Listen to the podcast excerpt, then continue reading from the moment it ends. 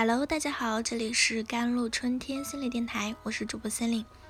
今天跟大家分享的文章叫做《我们常常可以在别人身上看到另一个自己》。在现实生活中，我们似乎很害怕哭，一听到哭声，心就会乱，心就会软，心就会痛，所以我们不允许别人哭，也不允许自己哭。孩子哭了，我们往往会用一哄二骗三恐吓的方法把哭声逼回去。如果是朋友哭了，我们会用尽全身解救把哭声劝回去。如果是自己哭了，往往会咬紧牙关把哭声咽回去。这到底是为什么呢？集体潜意识啊，反映了人类在以往的历史演化进程中。进程中的集体经验嘛，包括祖先在内的世世代代的活动方式啊，和经验库存在人脑中的遗传痕迹，可以做一个大胆的想象啊，在历史的长河里，哭给我们的祖先带来了无数的危险。身处荒野中，哭泣会招来豺狼虎豹。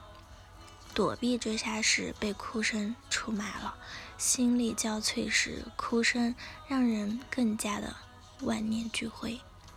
由此可见，哭在我们集体潜意识中似乎是一种罪过。即使是难过与悲伤的哭泣，也代表了无能、软弱，甚至是一种耻辱。在现实生活中，很多家长听到孩子的哭声，就像遭遇一颗威力十足的炸弹，炸开的不仅是我们的视觉与听觉，还连带着掀起了一种让我们不知从何而来的烦躁与愤怒。这股力量甚至大到可以让我们暂时失去理智，指责、怒骂，甚至我们身体攻击我们最爱的人，因为我们看到孩子哭了。首先想到的是一种无能，想到巨婴、废物、软蛋等负性的词语；其次会想到的是自己管教无方及无能等负面的意义。哭或许无法解决当下的实际问题，但有时它是表达当下情绪最准确的语言，也是抒发当下的负面情绪最有效的方式。那我们先来聊一聊中国民间四大爱情故事之一《孟姜女哭长城》。孟姜女在长城上哭了三天三夜，长城就此坍塌，露出了因修长城劳累而死的丈夫范喜良的尸骸。我们暂且不考证这个故事的真实性，也不评价哭倒长城的功与过，就停留在孟姜女的哭声中。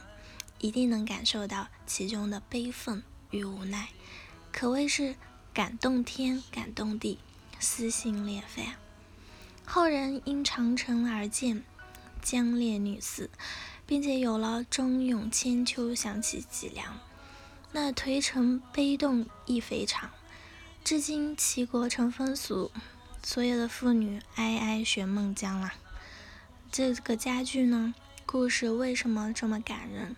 主要是孟姜女的哭声里隐含了一种诉求，隐含了一种思念，更主要的是触碰到了人们的共同的痛点——生离死别的悲痛与无奈。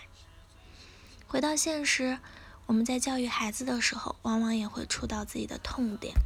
很多妈妈们在看到孩子哭的时候，会激发强烈的情绪。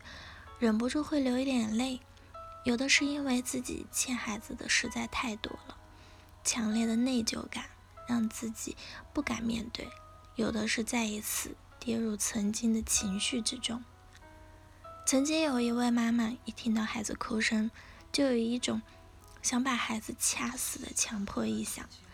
原来这位妈妈是未婚先孕，孩子出生的时候老公不在身边，公公婆婆又嫌弃是个女孩。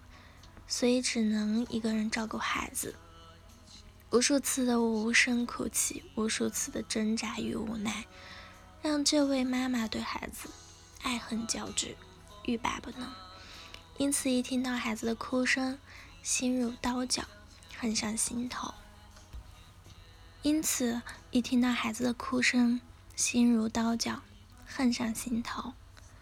在现实生活中，我们常常可以在别人身上看到另一个自己，或者是自己脆弱的一面。例如，我们面对孩子的哭声，情绪会失控，这是因为随着我们自己成为父母或者重要的他人那一刻的到来，很多幼时的童年记忆也随之被再次启动。很多我们儿时的经历与父母互动的模式。以及那永不磨灭的内心感受，都将会随时再现在我们的意识中。有时我们会莫名其妙的觉得，被唤醒的还有那颗哭的孩子将不被喜爱的魔性种子。当我们孩子哭的时候，急于制止住的，似乎已经不仅仅是孩子的哭声，而是我们心中那份自然涌起的。与哭声有着情感连接的恐惧与不安，很多时候，不管是成人还是孩子，当我们感觉无能为力的时候，哭就成了表达恐惧、焦虑、悲伤，甚至是愤怒等情绪表达与宣泄的一种方式。但是，当自己实在无力处理这种情绪所带来的压力与困扰时，寻求专业咨询人士的人员帮助，才是一种更为有效和明智的选择。好了，以上就是今天的节目内容了。咨询请加我的手机微信号：幺三八二二七幺八九九五，我是 c e l i n e 我们下期节目再见。